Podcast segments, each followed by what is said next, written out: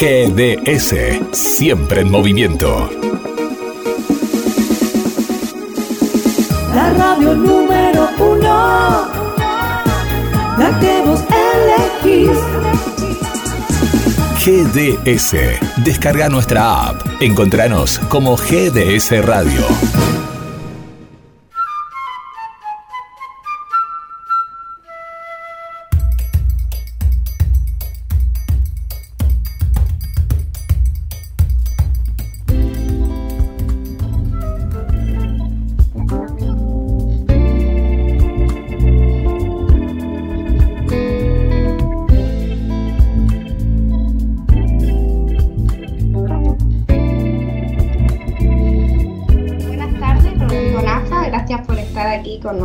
En Deluxe por Radio GDS.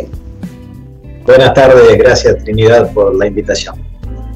Es un honor para nosotros tenerte eh, debido a tu trayectoria y talento, así que te agradecemos mucho que te hayas tomado este tiempo en medio de las fiestas para poder atendernos. Bueno, gracias a ustedes, será un honor conversar.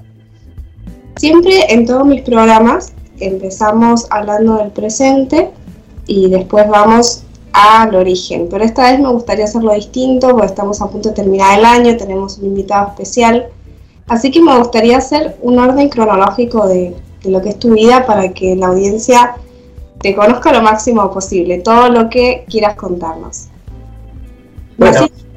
Naciste, en Santa Fe y, cómo empezó el, el, tema de la música, porque eres director de coro, pianista y cantante. ¿Cómo se empezó a fraguar ese cariño hacia la música? Bueno, nací en la ciudad de Santa Fe en el año 91 y mis padres siempre me estimularon a escuchar y jugar con música desde bebé. Ponían eh, cassettes de grupos musicales del estilo de canticuénticos, pero que en ese entonces se llamaban Sonsonando, Musijugando, y yo mientras andaba en triciclo gritaba canciones africanas con ellos, percutía un bombo legüero que me habían comprado de chico. Y a los ocho años me mandaron a un coro de niños, yo les pedí cantar y ellos me llevaron a un coro que sencillamente me cambió la vida porque ese año tuvo la suerte de participar en un encuentro muy grande que se llamó Santa Fe Canta 2000 eh, que aglutinaba mil voces de la provincia de Santa Fe junto a la Orquesta Sinfónica Provincial e hicimos unos clásicos universales corales inolvidables como el Carmen Burana, ese fragmento, El Fortuna de Orff, eh, Juana Zurduy, eh, ciclo de mujeres argentinas, algunas eh, mazurcas, coros de ópera famosos, eh, un número de Mozart. Y y me dejó marcado, me dejó un recuerdo muy lindo. Por supuesto, después con el coro viajamos a localidades cercanas, hicimos mucha música, pero eso me llevó a los 11 años a entrar a la carrera de piano a un conservatorio de Santa Fe que se llama la Escuela de Música del Liceo Municipal Antonio Fuentes del Arco. Hice esa carrera de 8 años de piano, donde aprendí armonía, audio perceptiva, composición y a tocar el instrumento que mi abuela me regaló a los 13, porque si no, con el teclado que yo tenía, habría sido difícil terminar la carrera. Y después de ahí del piano eh, estaba entre periodismo deportivo, porque me encanta el fútbol, soy hincha de Colón, el año pasado tuvimos la alegría de ser campeones, ahora con Argentina, y, y la carrera de dirección coral y orquestal me llamó más, la música me llamó más por estas cosas de, del fútbol, de los pases de los jugadores, de que pesan hoy una camiseta, mañana otra, y, esa pasión que al principio me contagió en un momento se apagó. Y dije, la música no me va a defraudar. Y así fue. Eh, reemplacé las teclas por el trabajo grupal con personas. Aprendí en cursos de liderazgo eh, el manejo de grupos que trasciende lo que es la técnica de dirección y dirigir una obra musical. Y terminé dos licenciaturas, dirección coral y orquestal en el Instituto Superior de Música de la UNL a los 22 años. Y este año terminé los dos profesorados, o sea que tengo cuatro títulos más el liceo. Profesorado en dirección coral y orquestal. En el medio de esos estudios dirigí más de 15 coros, más de 100 conciertos, muchos de ellos con orquesta y coro, y pude hacer varios sueños realidad junto con el equipo que me acompaña en cada coro, tales como Disney en concierto, Queen Sinfónico Coral, un concierto de película, viajar a Europa tres veces, la última de ellas este año como invitado de la Sinfónica de Madrid y el Coro Filarmónico Checo, y así me encuentra el presente con 31 años y una carrera musical que me ha dado muchas alegrías, muchos frutos y para la cual me sigo perfeccionando y estudiando cada día con pasión porque es un privilegio estar a cargo de un grupo de personas que vienen a hacer lo que les gusta y tienen aspiraciones colectivas. Ahora mismo no tengo la boca abierta porque ya lo había leído, pero creo que las personas que nos estén escuchando deben estar con la boca abierta. Rodrigo, lo que me cuentas es una vida totalmente volcada a la música con, muchísimo éxito, también con muchísimo trabajo. ¿Cómo fue esa adolescencia en la que tú ya tenías claro que querías dedicarte a la música? Y por lo que me cuentas, ojo que me puedo equivocar, y, y me lo dices en vivo, no pasa nada, eh, quizás tenías inquietudes que otras personas a tu edad no tenían. Sí, de adolescente no, no sabía que el futuro me, me, deparaba algo tan claro y marcado como una carrera de dirección coral. A los 13, a los 14 años, yo no sabía si iba a jugar al fútbol en un club de acá que se llamaba El Quillá, o si iba a seguir eh, en la radio, eh, pero sí sabía que la música me iba a dar algo. Y como además de la escuela yo iba por la tarde al liceo a estudiar piano, yo sentía que eso no, no, se iba a quedar ahí. Por supuesto que ni me imaginaba dirigiendo una orquesta sinfónica 10 años más adelante, pero, pero tenía esa, esa convicción desde la alegría, de que lo que estaba haciendo era algo que a uno le gusta. Yo sé que en la adolescencia, edad de oro, como muchos le llaman, y, y en la cual uno no tiene conciencia del tiempo, mucho menos ve cercana la muerte y tiene pensamiento más de, de, vivir el momento, no piensa tanto en el más allá. Pero, pero un poco con, cuando cumplí 12 dije, mira, ahora que tengo 12 tengo más uso de razón. Creo que a todos cuando cumplimos 12, 13, en un momento decimos, lo escuché a un chico decir, quiero que gane Argentina el Mundial porque es el primer Mundial que tengo uso de razón. me mató de risa. Bueno, y, dije, eh, esto que estoy haciendo me hace feliz y, y, es importante. Y si tengo la oportunidad, tengo que seguir buscando el espacio para, para hacerlo. Y bueno, más adelante vino multiplicada la alegría. O sea, tuviste una corazonada y la seguiste. Tal cual. ¿Eres creyente? Soy creyente, soy católico. De hecho, mi coro principal se llama Coro Polifónico La Merced y nació hace 11 años con la bendición del padre Axel Arguinchona, que es el padrino y cofundador del coro, en la parroquia de la Merced. Subí a la misa, dije quién quiere venir a cantar, y así empezó el coro que después se fue perfeccionando. Cuando la música dejó de ser un juego de niños para convertirse en una profesión, ¿sentiste apoyo por parte de, tu familia y, y de tus allegados? Porque cuando uno quiere ser artista muchas veces el entorno es como, bueno, ¿cómo vas a hacer eso? Hay muy pocos que llegan. ¿Sentiste esa presión? Bueno, muy interesante tu pregunta, Tri, porque es un cliché en la profesión de la música. Vas a poder vivir de la música, estás seguro de que no tenés otra cosa mejor para hacer. Eh, es un hermoso hobby, pero vas a estudiar. Hay competencia.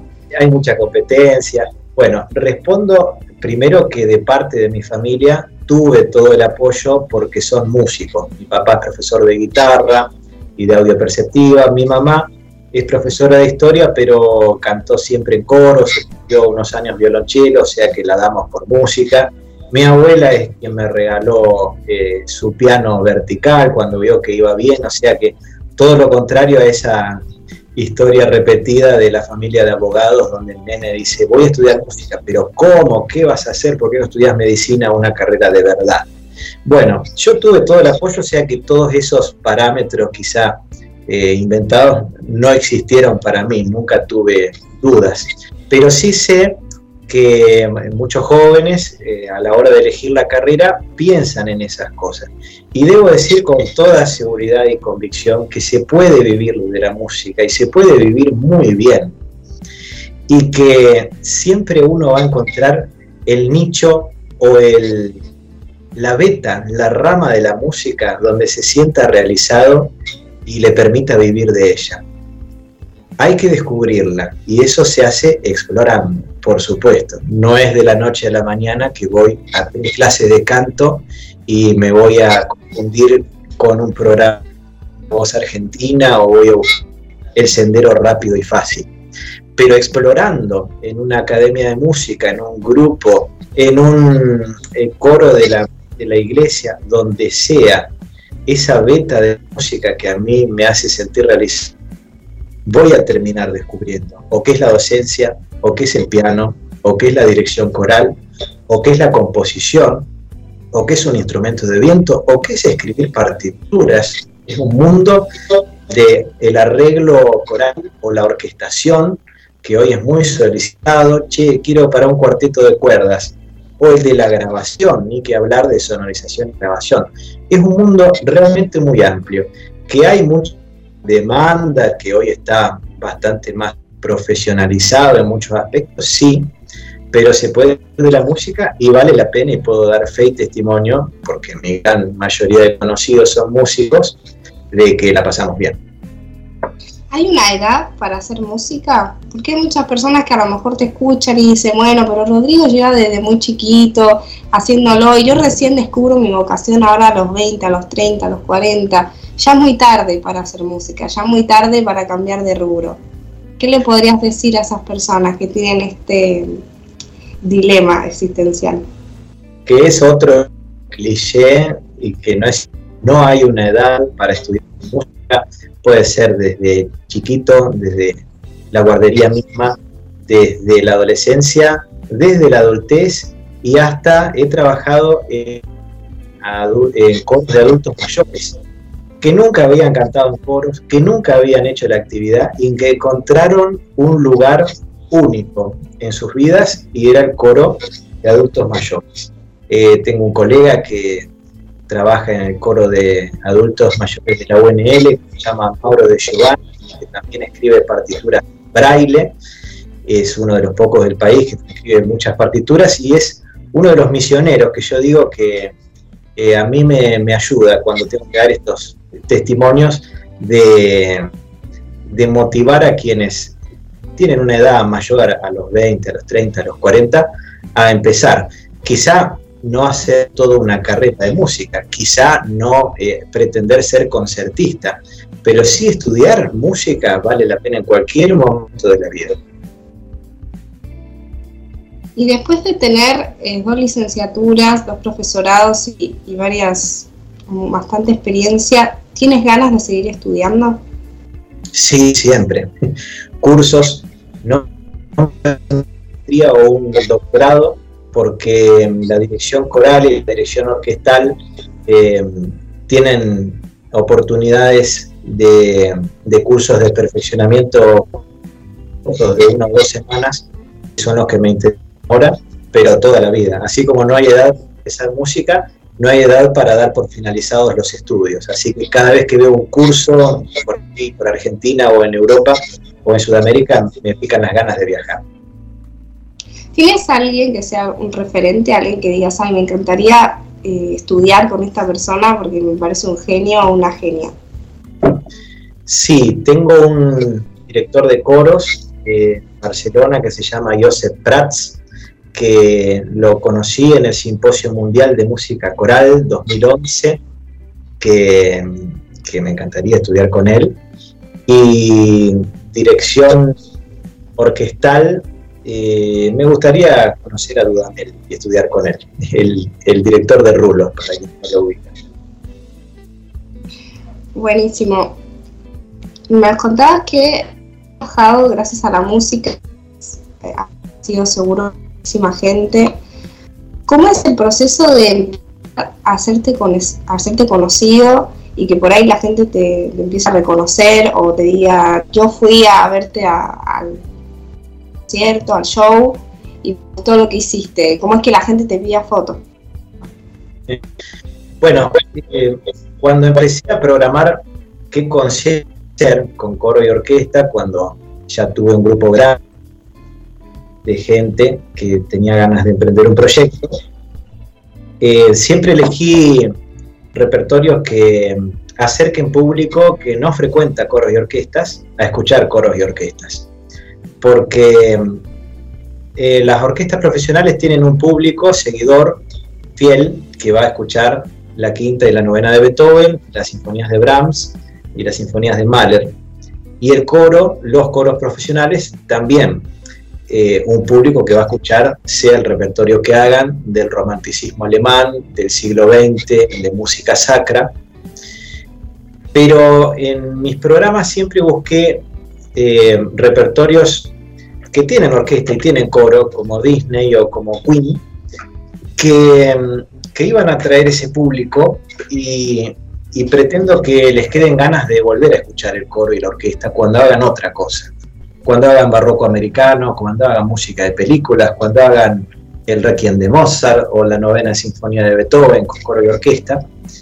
Y en esa búsqueda eh, vino mucho público a los conciertos que, he realizado y, y, se fue popularizando el nombre de los coros que dirigí por supuesto con gran ayuda, y esto tiene que ver con el trabajo en equipo del productor. Yo tengo un manager que se llama Pablo Goris, aquí en Santa Fe, que es un coreuta que tiene una gran capacidad de gestión y un día lo nombré manager y empezó a gestionar, a gestionar todo lo que un espectáculo necesita y que es tan importante como dirigir. La gestión de la sala, de los descuentos de Sadaic, de sponsors para poder pagar eh, cachet de los solistas profesionales o de la orquesta, de una pantalla LED donde se muestren las imágenes de la película, eh, del sonido que se necesita en un montón de micrófonos para 100 personas, que es habitualmente la cantidad que dirijo en el escenario. Y con esa producción eh, también se difundió mucho trabajo que, que hice a lo largo de la carrera y vino bastante público que habitualmente pregunta, ¿y ahora qué se viene? Sí, debo decir que yo conocí a Rodrigo Nafa cuando fui a ver el espectáculo de Queen en Mar del Plata. Y no solo te limitas a dirigir, también cantas, también cambias de vestuario. Hay toda una producción y, mucho talento ahí. Cierto, fue divertido el de Mar del Plata, realmente la pasamos muy bien. y fue la máxima expresión del espectáculo Queen Sinfónico Coral que hicimos durante tres años y habíamos hecho más de 20 veces. Pero como siempre buscamos perfeccionarnos y, el productor también dijo, salgamos de Santa Fe, vamos a Mar del Plata, lo llevamos ahí en su máxima expresión. Y, yo terminé haciendo algunas cosas que, que hacía aquí en Santa Fe, pero que las potencié en ese espectáculo, tales como hacer interactuar el público, hacerlo cantar, dirigir las palmas y los chasquidos de, la gente, dividiendo la sala en dos o en tres, o platea alta, platea baja, según el tema, hacer una versión de Another One Bites the Dust con orquesta sola, que iba paseando la melodía por los instrumentos, eh, y también el cambio de vestuario donde terminé, ahora ya tengo la barba para que no me ven, pero llegué a tener el bigote tal cual Freddy, la chaqueta, y terminé cantando y tirándome al público, que fue la experiencia más rockera de mi vida. Bueno, y por este tipo de dedicación recibiste el premio en 2014 a Santa Fecino del Año por el diario Litoral por la realización del Sinfónico Coral El Rey León a beneficio de Caritas, de Caritas Santa Fe. Sí, fue un lindo reconocimiento. Este, en el diario Litoral todos los años se hacía ese, ese mérito, ese reconocimiento, y El Rey León fue el primer gran concierto que tuve en mi carrera a los 23 años, donde tuvimos los personajes de Rey León, una puesta en escena, un ballet de, de, ritmos afro, que, bailó unas coreos muy lindas. beneficio de Caritas que también es acá, con la producción de Logoris, todos estos eventos taquilleros que menciono siempre son a beneficio de una entidad social y este es el legado de Padre Axel, cofundador del coro y padrino que siempre estamos en contacto. Siempre buscamos una institución, en el caso de Mar del Plata ahora fue los merenderos y comedores escolares de, que ayuda a Mar del Canto, y en Santa Fe han sido la Fundación Hospital de Niños, Caritas Santa Fe, Silsa, el Hospital Zona Norte de Rosario, cuando fuimos al Teatro del Círculo de Rosario, y la recaudación va para esas instituciones. Y en cuanto a, estos espectáculos, muchas veces la gente se pregunta, bueno, pero es a beneficio y, las 100 personas que en el escenario vinieron eh, a donoren o cómo, cómo se suele hacer ese de, gestiones. Sí. ¿Se únicamente lo que es el viaje y la estadía o tiene por lo menos algo para, para, el viaje, digamos? Bueno, cuando uno ve la entrada que sale un concierto en un teatro, piensa que multiplica y quedan millones. Bueno, no es así. el mundo de la producción realmente es complejo, hay muchos gastos. en Mar del Plata salimos eh, derechos, con los gastos deducidos y el beneficio para los comedores. Y habitualmente eh, sucede así. Ahora, ¿qué llamo salir derecho? Eh, hay personas que cobran individualmente y otras no. El es una asociación civil con personería jurídica sin fines de lucro. Somos 70 personas que son coreotas vocacionales, con experiencia, que pasaron un casting, una audición pero que hacen otra cosa de la vida y vamos al coro, eh, han sido seleccionados y algunos estudian canto, dirección coral, pero cuando queda dinero para el coro, queda para el fondo común, para invertir en un próximo espectáculo, sea para contratar una orquesta o contratar un colectivo e irnos de viaje o pagar parte del hotel de otra ciudad, es decir, gastos comunes del coro. En cambio, los músicos de la orquesta habitualmente cobran un caché individual simbólico porque son jóvenes de 20, 30 años, a los cuales no les podemos pagar como un músico de la Sinfónica de Santa Fe, pero cobran un caché, igual que el solista, igual que la banda, igual que el sonidista, igual que el iluminador y director de luces, que hacen su trabajo. Eh, y tienen, eso sí, la camiseta puesta del equipo y cuando surgen dos eventos siempre nos dicen que sea nosotros, porque están comprometidos con el proyecto y la causa.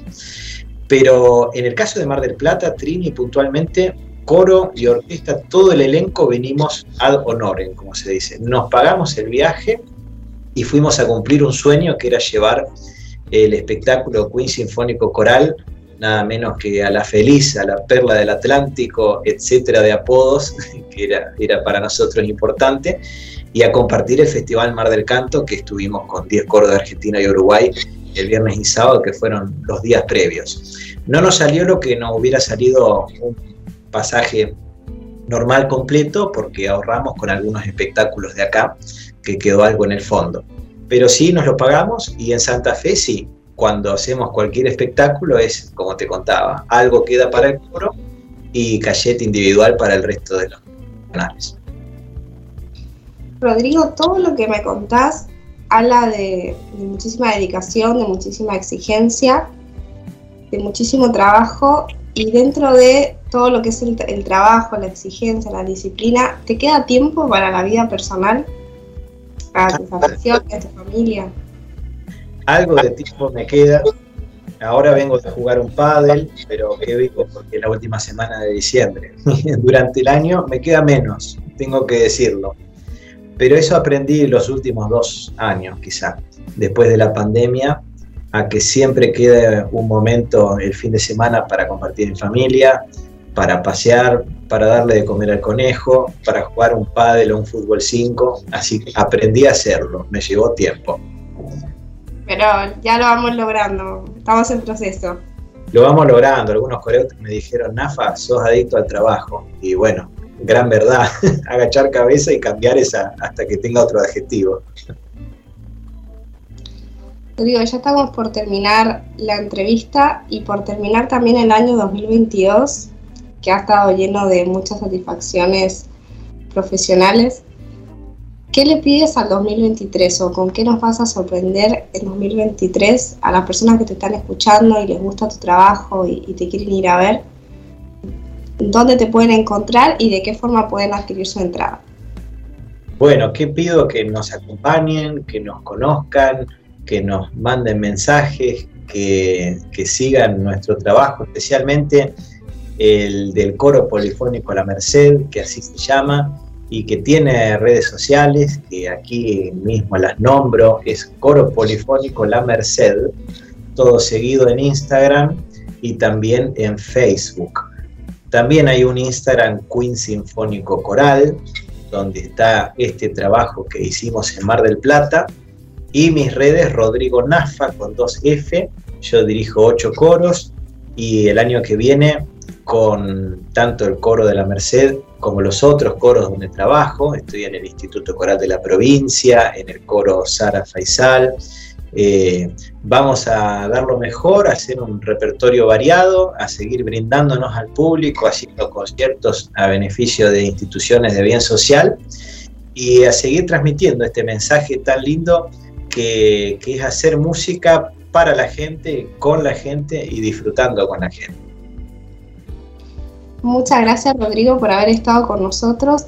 Te voy a liberar, pero no sin antes eh, leer todos los comentarios que nos está dejando la gente, que les está gustando esta entrevista y que te quieren brindar algunas palabras. Nos conectamos con Guille en el estudio principal para que nos cuente un poco qué se está diciendo de ti en redes sociales. Hola Trini, Rodrigo, bueno, acá se está siguiendo el programa, esta hermosa entrevista. Eh, eh, te están escuchando porque le, hemos enviado y está trabajando, que es una oyente aquí de la radio y ya amiga, que es la amiga Laura, Laura eh. Laura Perruquio es una eh, gran cantante. Y bueno, y, está justamente en un barco, acá nos cuenta que está cerca de las costas de Río de Janeiro. Está escuchando la radio, porque justamente están en un descanso. Y de colega a colega, ella también es cantante de, ópera. Eh, así que está muy contenta con, la entrevista. tu, tu, colega y, y, aquí compañera Laura de, aquí desde Mar del Plata. Vamos también eh, por aquí, Susana, de aquí de Mar del Plata, del barrio eh, Pompeya, Juan Carlos también, le mandamos un saludo, hermosa la entrevista y cuánta virtud y juventud ¿no? en, este, en, lo que estás haciendo. Así que aquí llegan los, los saludos. También nuestra amiga Irina, Irina de Mar del Plata, nos vamos para la zona de Córdoba, siempre ahí presente en el programa. Y también agradecemos eh, su, su, atenta, su atenta escucha.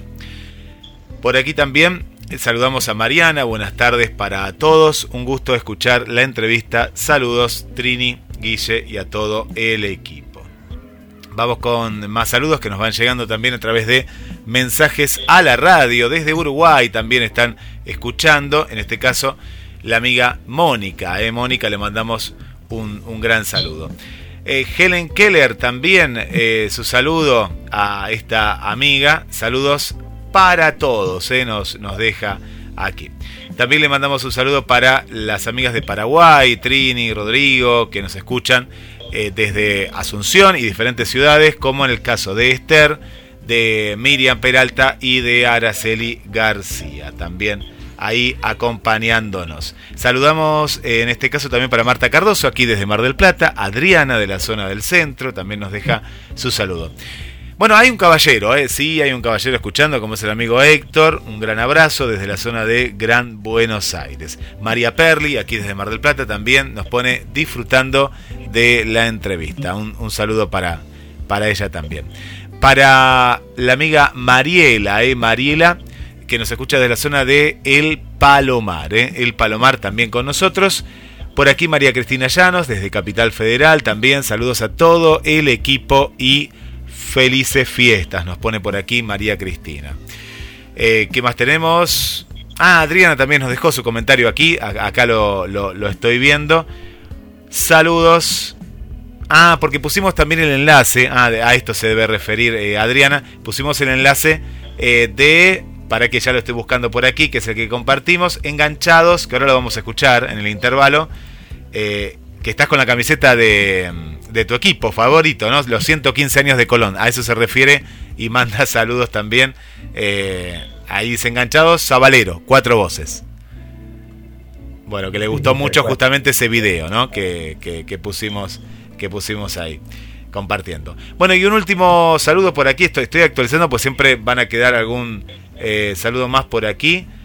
Ah, bueno, el amigo, el amigo José, José es del barrio Porredón, José y Mónica también, aquí mandando eh, saludos, nos dejan un audio que ahora lo, vamos a estar también eh, consultando y están en sintonía. Y un último saludo para Sebastián desde la ciudad vecina de Tandil, Trini, aquí en la sintonía de la radio. Gracias Guille por habernos mostrado los comentarios de la gente. Rodrigo, gracias por haber estado con nosotros y por habernos regalado un poco de tu talento esta tarde. Te deseamos lo mejor, que tengas un 2023 maravilloso como el 2022 y que nos cuentes muchas sorpresas el día de mañana. Muchísimas gracias Trinidad y Guillermo y todos los oyentes que mandaron saludos y que están prendidos al programa. Felicidades, bendiciones y lo mejor para el 2023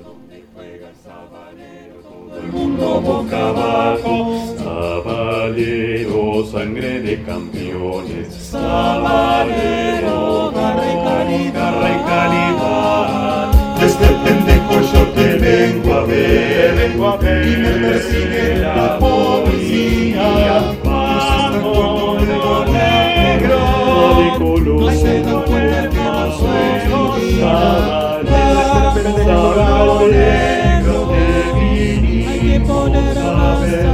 Santa Fe está de fiesta, hoy no puedes perder. 115 años, vale Colón, como olvidar aquella noche en Brasil. Cuando copamos, cuando copamos un sermo, aplastando hinchada, la que siempre da todo sin esperar nada. Alienta el sabalero, alienta sabalero, y en las buenas y en las malas está presente y nunca va a abandonar. Te vengo a ver, la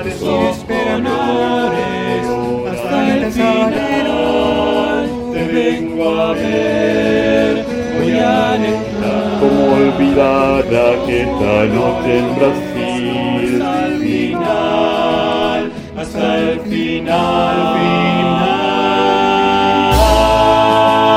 final. Dale Colón.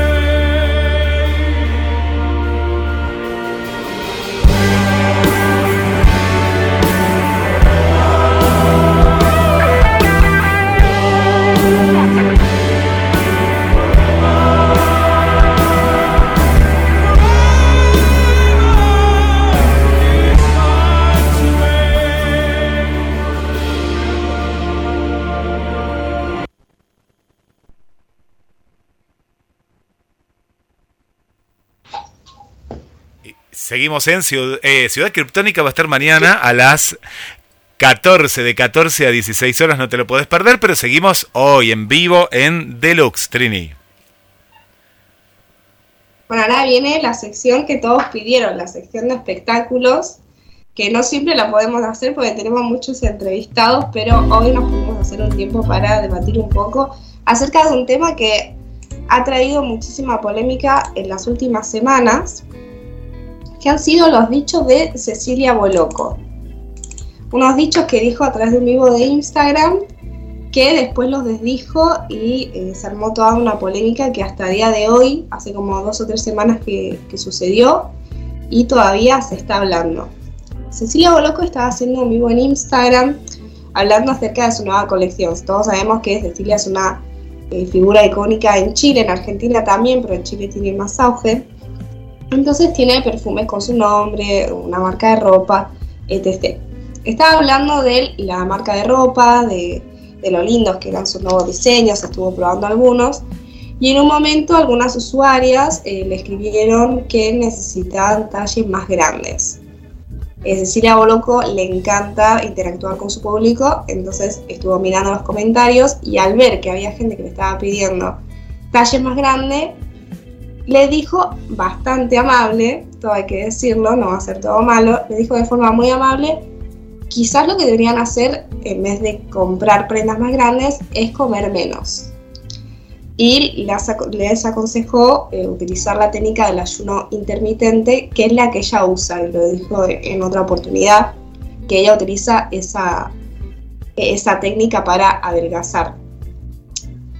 Este, eh, estas palabras de por sí eran bastante polémicas y la remató cuando dijo que a los hombres les gustaban más las mujeres más flacas. Entonces invitó a los hombres que estaban en el vivo a decir que les gustaba más, eh, si les parecían más atractivas o, más lindas las niñas que eran más flacas.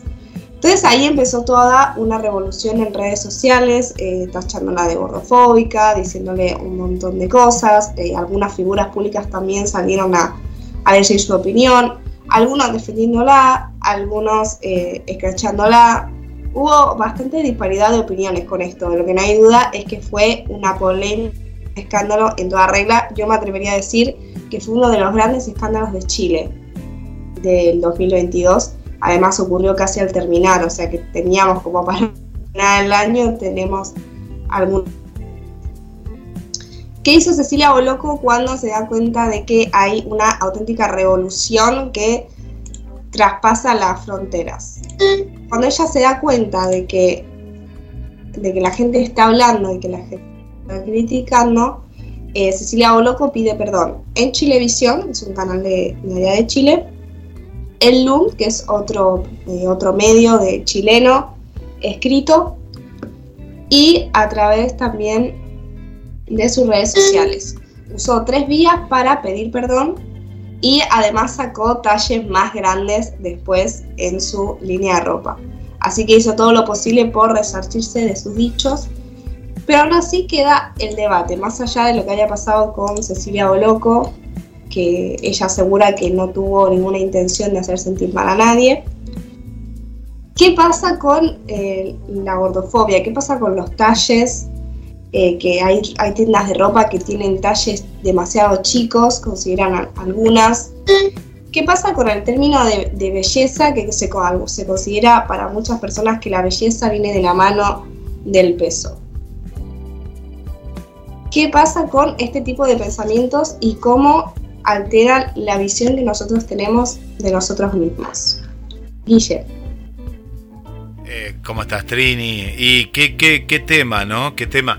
quería eh, un poco dar la definición ¿no? de gordofobia, que es el odio y menosprecio hacia las personas obesas. Es un sesgo utilizado para discriminar a personas, especialmente mujeres percibidas como gordas. Porque esto también es cierto. Vos fíjate que la gordofobia va siempre contra la mujer. La mujer contra la mujer o el hombre contra la mujer. Es raro que una mujer, no digo que no lo haya, pero es raro que una mujer ataque a un hombre, ¿no? eh, gordo. Siempre en, los medios como que vemos siempre el foco hacia la mujer. Hasta te lo comparo con otra cuestión, ¿no? Ay, mira esa mujer, ahora se dejó las canas y esto. Y el hombre dice, ay, que más, es más atractivo con canas. Viste que siempre hay como una, una cuestión. Eh, lo escuché, escuché y, está muy bueno que lo de Cecilia eh, Boloco eh, abra un poquito el, debate. Con el tema de los talles, a mí me, ha pasado, he acompañado, me acuerdo en, su momento, ya hace unos años atrás, ¿no?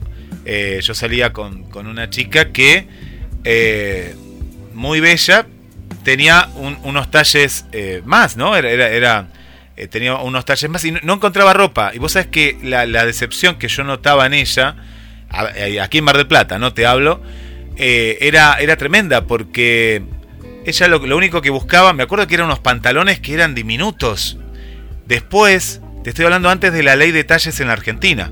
Vos imaginate la decepción de, ir a un local que supuestamente tenía talles grandes y decían, no, no tenemos hasta ese talle. Bueno, gracias a, las leyes ¿no? que hubo en los últimos años, eso ha cambiado y, en, estas fiestas que uno va y busca ropa y compra o regala, yo he visto talles ¿no? más, más grandes. No sé si a vos te ha pasado cuando estuviste en España, pero acá te digo que era una decepción muy grande no encontrar en las casas especializadas esos talles, ¿no? Bueno, yo nunca entré a una tienda de... Tengo familiares que sí, pero sí han encontrado en, esas tiendas específicas, sí han encontrado lo que iban a buscar. Eh, yo estuve un tiempo eh, trabajando para Inditex, concretamente para Zara, que también eh, está esa tienda aquí en Buenos Aires. lo vi, no sé si calculo que habrá en otros puntos del eh, particularmente eh, Inditex, ah, digo Inditex porque es un, es un gigante textil que conocemos, conoce casi todo el mundo. Es un gigante que tiene, generalmente tiene talles, pero no tan grandes. Entonces eh, hay muchas influencers, muchas creadoras de contenido que han estado visibilizando en el último tiempo por qué no se hacen talles más grandes. como profesional de la moda, eh, creo que la razón, más allá de, una discriminación, porque muchas veces nos vamos a que no, porque todo lo que tiene que ver con personas de talle más grande o con colectivos que son, entre comillas, minoritarios, lo digo entre comillas porque hay un montón, eh, siempre tendemos a pensar que algo que no puede satisfacer su necesidad es por una cuestión de discriminación, como profesional de la moda, que, en, menor, medida que obviamente que Amancio Ortega, que es un empresario textil, eh, muchas veces viene de la mano de la, de la demanda que tiene esa prenda. O sea, en una fábrica sale más rentable vender, pongo un número imaginario, cinco remeras de la talla M y dos remeras de la talla XL, porque tengo más clientas de la talla M que de la talla XL. Esto es una eh, opinión mía, yo no hablé con un empresario textil acerca de esto, eh, pero eh, muchas veces va por el lado de, de la parte monetaria. Yo en un momento, eh, cuando no tenía trabajo, cuando llegué acá a Argentina, eh, me puse a vender ropa. Y hubo muchas chicas que me preguntaron por ropa más grande. Y yo era eh, una chica que vendía ropa de su casa.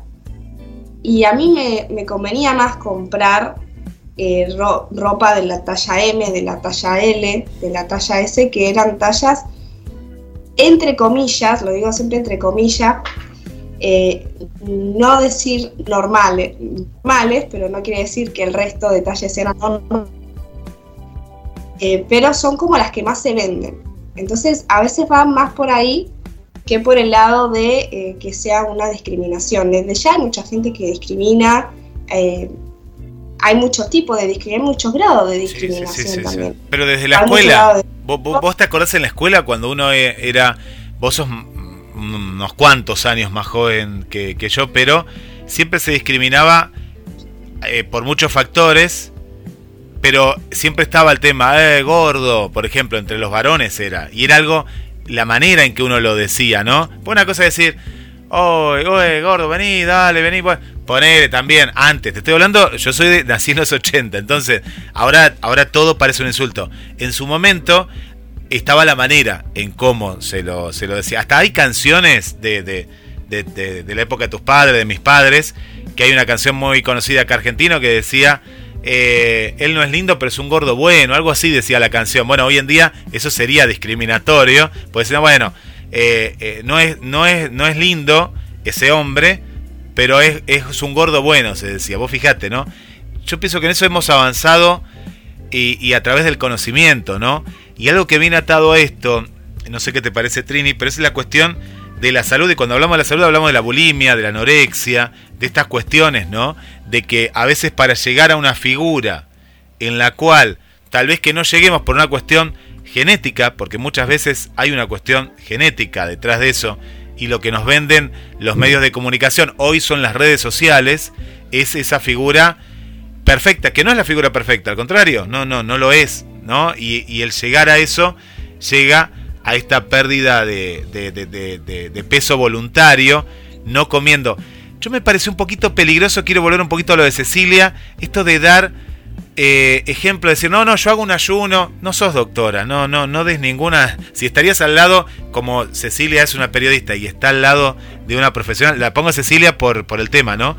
Pero, viste estas cosas de tirar recetas mágicas, que esto también sucede muchas veces de decir, mira, con este jugo vas a bajar de peso en una semana 15 kilos. Mentira, mentira total, porque conozco gente que baja de peso rápidamente y mal y después sube el doble y más, ¿no? Y tiene problemas de salud por, por hacer eso, ¿no? Hay, toda una cuestión, ¿no? Yo entiendo lo que vos hablás desde, desde lo comercial, pero qué importante es que ir al médico, ¿no? Ir al médico el asesoramiento profesional es, es, muy importante, porque a veces nos dejamos llevar por figuras conocidas como la de ella y decimos, ay no, si ella lo hace debe estar bien. No lo sé, ¿no? ¿Viste? A veces es como un, un, un parámetro peligroso, ¿no? Muchas veces. Sí, acá también juega mucho el, el concepto que tenemos de belleza. ¿no? El, concepto de decir la que es más flaca es más linda o más lindo, en el caso de los chicos, porque sí es verdad que eh, es más feroz, o sea, como que eh, está muy condenada la vejez en la mujer, la gordura, o sea, está muy condenado en redes sociales y en la vida en general, el típico, ay, te pusiste más gorda o estás embarazada, pero sí que es verdad que, en los hombres también ocurre. Eh, sobre yo he tenido amigas que me han dicho, no, no salgo con, este chico porque sí, muy simpático, muy divertido, pero es gordo. O sea, a mí me ha pasado de escuchar ese tipo de comentarios. Entonces, ese concepto de, belleza está muy errado. Vuelvo a lo mismo. Eh, yo por ahí no, tengo, no soy una eh, modelo internacional y me moví por todo el mundo en pasarelas, pero de la experiencia que tengo y, de lo que he estudiado, hay chicas y chicos que no entran dentro de los cánones de belleza que siempre nos mostraron y que son personas mucho más atractivas que mm, chicas mega, mega delgadas eh, y chicos mega, mega musculosos. Lo que no quiere decir que las chicas mega delgadas y los chicos musculosos no sean atractivos o no se vean bien. A lo que quiero ir con esto es que muchas veces eh, hablamos de cuerpos reales y decimos, no, yo quiero ver en la pasarela cuerpos reales, yo quiero ver en las redes sociales cuerpos reales, yo quiero ver en televisión cuerpos reales, ¿por qué siempre me ponen a Pampita, que es, un, que es una eh, mujer eh, delgada? Y porque todos son cuerpos reales, el cuerpo real es el gordo, es el flaco, es el medio. Todos son cuerpos reales, porque todos somos reales y existimos. Si fuéramos transparentes, o sea, si no desapareceríamos directamente. Pero viste que cuando a veces un cuerpo real, eh, a Pampita, le ven una varice o unas varices, no, mira lo que tiene y te hacen un foco en eso y es porque es real, ella es madre, de pronto eh, tiene, hay un montón de cuestiones y mira, te quería dar un ejemplo eh, que, viene justo, eh, te interrumpí porque viene justo al punto, cuando estábamos hablando, vos me, planteaste lo de Cecilia Boloco, por estas cosas de, de la vida me aparece una nota de Adele, la cantante, y este contacto que tiene con los fans. Y había una fans toda hecha la boca, ¿viste? Adele me encanta, a mí como canta, no sé si a vos te gusta, a mí me, encanta como persona, me encanta Adele. Y tan sincera Adele que le dice, ay, qué fea que estoy, porque esta chica, reproducida, pero mal, ¿viste? Mal, en el sentido, esto de buscar la estética perfecta, de copiarse, no sé si se quería... Tenía, ¿viste esas chicas? A mí, me es muy chocante, chica o chico o, quien fuere, de, de, corta edad que ya se hace una operación, ¿viste? Para parecerse a otro. yo respeto todo, pero me da, me da como cosa, ¿viste? uy, si empezaste así a los, a los 30. Bueno, la cuestión es que esta chica estaba haciendo un vivo con, con una cuestión de, ¿cómo se llama esto? De, de, belleza facial, vamos a ponerle, tenía otro nombre ahí. Y ella cuando se ve Adele dice, ay, pero qué fea me veo, ¿qué? ¿por qué no nos vemos naturales? Y ahí me vino a la mente esto que vos hoy estabas hablando. Qué hermoso que es aceptarse como sos y ir en busca tal vez de, de una, un cuerpo más saludable, por decirlo de alguna manera. ¿Y, qué cambias para eso? La alimentación. Es la alimentación. No es, no es un polvito mágico, no es una bebida mágica, no son pastillas. Eh, no. Sí, matarte, te querés matar en el gimnasio, corriendo, está buenísimo, ¿no? Pero eh, volver un poquito más a lo, a lo natural. Y un mensaje para aquellas personas que nos están escuchando y de pronto se ven al espejo y dicen, no, pero me veo mal porque tengo estos kilos de más. Empezar a, aceptarnos, ¿no? Aceptarnos y, a, y, amarnos eh, en el espejo. Me parece que es muy importante. Me gustaría quedarme con el concepto que vos dijiste de vernos saludables. Eh, yo toda la vida fui una persona que no le di mucha hora a la alimentación comía lo que había, comía de todo, no me importaba. Eh, de un tiempo a esta parte, por una cuestión de salud, tuve que empezar a hacer dieta. Noté una diferencia en mi cuerpo, pero no solo es que bajé de peso. Noté una diferencia de que me siento más ligera, que puedo hacer más cosas, que estoy más lúcida en, lo que en las 14 horas que trabajo.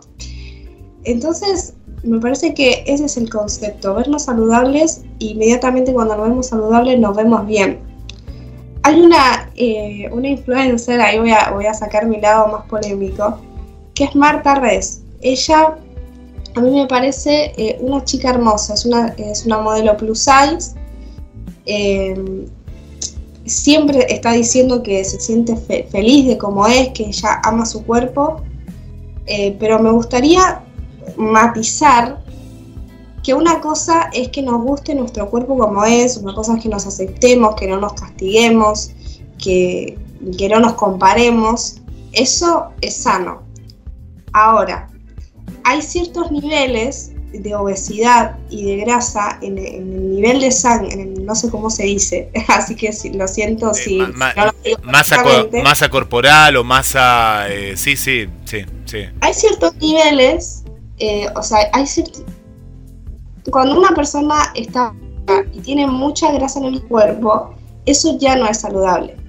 Entonces, una cosa es que queramos nuestro cuerpo como es, que no nos castiguemos, que, no eh, tengamos comentarios negativos hacia otras personas por su cuerpo. Y otra muy distinta es que normalicemos el, el tomar comida es, eh, con grasa todo el tiempo, el comer 50 helados por día, ese tipo de comportamientos que yo no sé si es solo de esta chica, ¿eh? yo lo digo porque es, es, un ejemplo de una persona que siempre eh, se enorgullece de su peso. Yo no sé cuál es la condición de esta chica, pero ponele, si la condición de esta chica que tiene un peso que es bastante llamativo fuera esa, yo no sé si me sentiría tan orgullosa, no porque piense que estoy gorda, sino porque puede ser que tenga un problema que no me estoy tratando. Entonces, ese es el concepto estoy saludable, me siento bien. Esa es la mejor forma de ser atractivo, sentirse bien. Eh, Pero cuidado con normalizar. Claro, no, no, no, no. Eh, eh, hay una cuestión que uno dice, acá hay un dicho muy, muy, muy antiguo, ¿no? Me, saco acá un poco la edad eh, con este dicho, pero que viene de nuestros padres, tirar la chancleta, ¿no? De pronto uno ve que tiene peso de más, que tiene problemas de circulación, que en las piernas de pronto aparecen problemas justamente circulatorios y, te agarra, no digo llegar a la trombosis, pero hay, otros casos previos también a eso. Eh, no, hay que, estar, hay que estar saludable, hay que estar en movimiento, pero no hay que hacer un culto a la perfección, eh, que, tampoco lo es, ¿no? A, romper un poco los estereotipos. Eh, hay muchos estereotipos que nuestros padres y abuelos fueron repitiendo, repitiendo, repitiendo. Es que decir que acá en la Argentina era una mujer bella, era rubia de ojos celestes. ¿Por qué? ¿De dónde salió? Eh, teníamos el estereotipo de Susana Jiménez, no sé, que no es rubia sino tenida, teníamos ese estereotipo y, de la modelo de Valeria Massa, de Claudia Schiffer, de tal, y, después todas querían ser rubias como, eh, como esos estereotipos, estoy hablando de los 80, 90, 70, me fui re atrás, ¿no? Eh, Rafael Acarrá, ¿no? Que paz descanse también en Italia, bueno, y así puedes nombrar un, montón de personas que seguían estereotipos y modas. Yo aplaudo a la sociedad actual de aceptar los cuerpos. Ah, y ni que hablar tri de la, del tema de la estatura. Ah, si una mujer era bajita, el hombre también lo mataban. Eh, y hoy en día tenemos que las más exitosas cantantes de Argentina eh, tienen una estatura media y baja. Uno las ve y bienvenido sea. Y están contentas y usan chatitas y no se ponen... Antes te digo, yo he salido, y esto lo cuento, en forma anecdótica y hasta graciosa, pero he conocido una chica en un baile que medía un metro setenta y cinco, súper maquillada, súper producida, y nos encontramos del sábado al lunes y no la reconocí en la calle. ¿Pero por qué? No, porque era otra persona, es decir, y, eso a mí no me gustaba, pero ¿qué no me gustaba? No me gustaba el engaño, no me ella no me, igual no me estaba engañando, sino que era que aferrar el estereotipo de la altura eh, se ponía, era zancos casi. Y si a mí me encantaban las mujeres de estatura baja. Es decir, pero bueno, eh, son estereotipos que hay que, hay que superar. Se ponía una careta directamente. No la conocí, Tri, no la conocí. Y me molestó y le dije, le digo, pero si sos hermosa sin maquillaje, ¿qué, qué pasó? Pero yo el otro día encontré, era otra, eras otra persona, no la reconocí, ¿viste? Antes te estoy hablando de... Estafadora, me engañaste. Me engañaste. No existía el celular, era una cuestión, ¿viste? Está, era diferente otra época, pero me engañó, me engañó. Tenemos un comentario, si te parece, para entre varios saludos. Está Esther, también está Miriam, que están escuchando la radio juntas desde la aplicación. Y nos mandan una foto. Y ella justamente, en Paraguay está esta cuestión de que se sufren los estereotipos, pero también ahora nos cuentan que se están aceptando, ¿no? Y, ellas son chicas, como nos cuentan, naturales. Cintia, te cuento que trabaja en el, ámbito de salud y por eso me parecía muy importante que ya que está en la sintonía, que me dé, nos dé, ¿no? A, Deluxe la opinión. Dice, eh, es un tema que sería para una larga charla. En la sociedad existe mucho bullying, sin saber quizás que la persona quien se encuentra con esa condición física no es por su alimentación u estilo de vida, sino por alguna enfermedad que padece. Más allá de la causa, si no ayudas, no estorbes, con odio y menosprecio. Nos deja Cintia eh, desde San Miguel de Tucumán, que ella trabaja justamente en el área de, salud en, en, San Miguel de Tucumán, Trini. Qué buen comentario. Bueno, Cintia, si nos estás escuchando y querés participar de, del debate. Te invitamos al próximo programa, nos mandas un mensajito y lo seguimos charlando con vos y nos das tu opinión como especialista en el tema. Tri, bueno, eh, ah, da para hablar, como justamente decía eh, Cintia, que como vos decís le agradecemos. Hay, hay, muchos saludos y mensajes. Ya llega Carlos Matos en el, programa de mitos y de historia. Y, pero me parece eh, muy bien. Quería contarte porque sos parte de, la radio y estoy muy contento. Y una herramienta muy importante es que nos escuchen en vivo, pero también que después está el tema del podcast. Y hoy Spotify nos mandó los números de este 2022, viste que hay balances. Y bueno, lo quería contar en tu programa. Y entre eh, varias cosas hermosas que nos han contado, eh, viste que uno, uno va subiendo los programas en general. Estamos muy bien posicionados en la continuidad y en la cantidad de minutos, más de 37.000 minutos en el aire, eh, de, de podcasts en todo el 2022. Me parece impresionante, no sé, esa cifra, viste que uno sube programas de una hora, media hora, dos horas. Dice que creamos eh, esta cantidad de minutos y eso es un 99% más que otros creadores de la categoría Sociedad y Cultura en lo que yo puse la radio, ¿no? Eso uno lo pone, pero me parece buenísimo, es decir, que estamos al tope de la cantidad de material eh, subido eh, de audio, ¿no? De, programas y que estamos entre los siete podcasts de lo que es la región, es decir, de Argentina eh, más escuchados, ¿no? De los programas más escuchados a nivel podcast, ¿no? A nivel radio. Así que, bueno, quería contarlo. Y uno más, a ver, voy con uno más, que este me gustó también, un panorama. ¿Cuáles son los países que más nos escuchan? Y ahí está Trini. ¿Por qué? Primero, Argentina.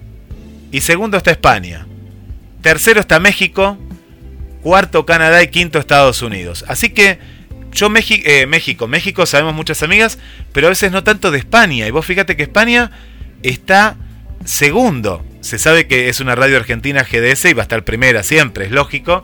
Pero a mí me sorprendió que esté segundo eh, España, ¿no? Después viene México, Canadá, quinto Estados Unidos y después de ahí viene toda la lista de países que son muchísimos, más de 19 países que, nos escuchan. Tri. Bueno, son muy buenas noticias para este, para este fin de 2022 y seguiremos trabajando para 2023 para que haya más países que nos escuchen y, que lleguen. Así que muchas gracias por, por haber estado ahí durante esta horita y esperamos que en, la semana que viene podamos traer otra entrevista de Lux y empezar el año 2023 con todo.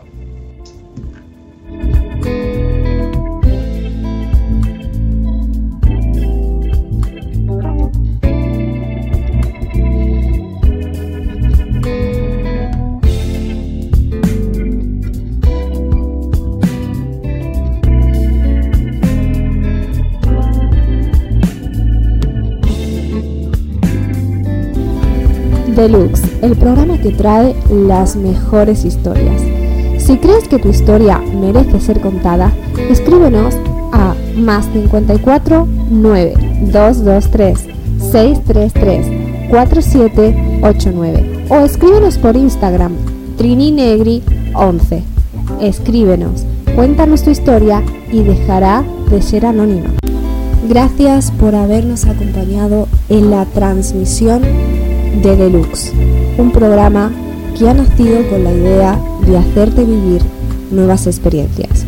Te esperamos el miércoles que viene a las 17 horas por Radio GDS Mundial.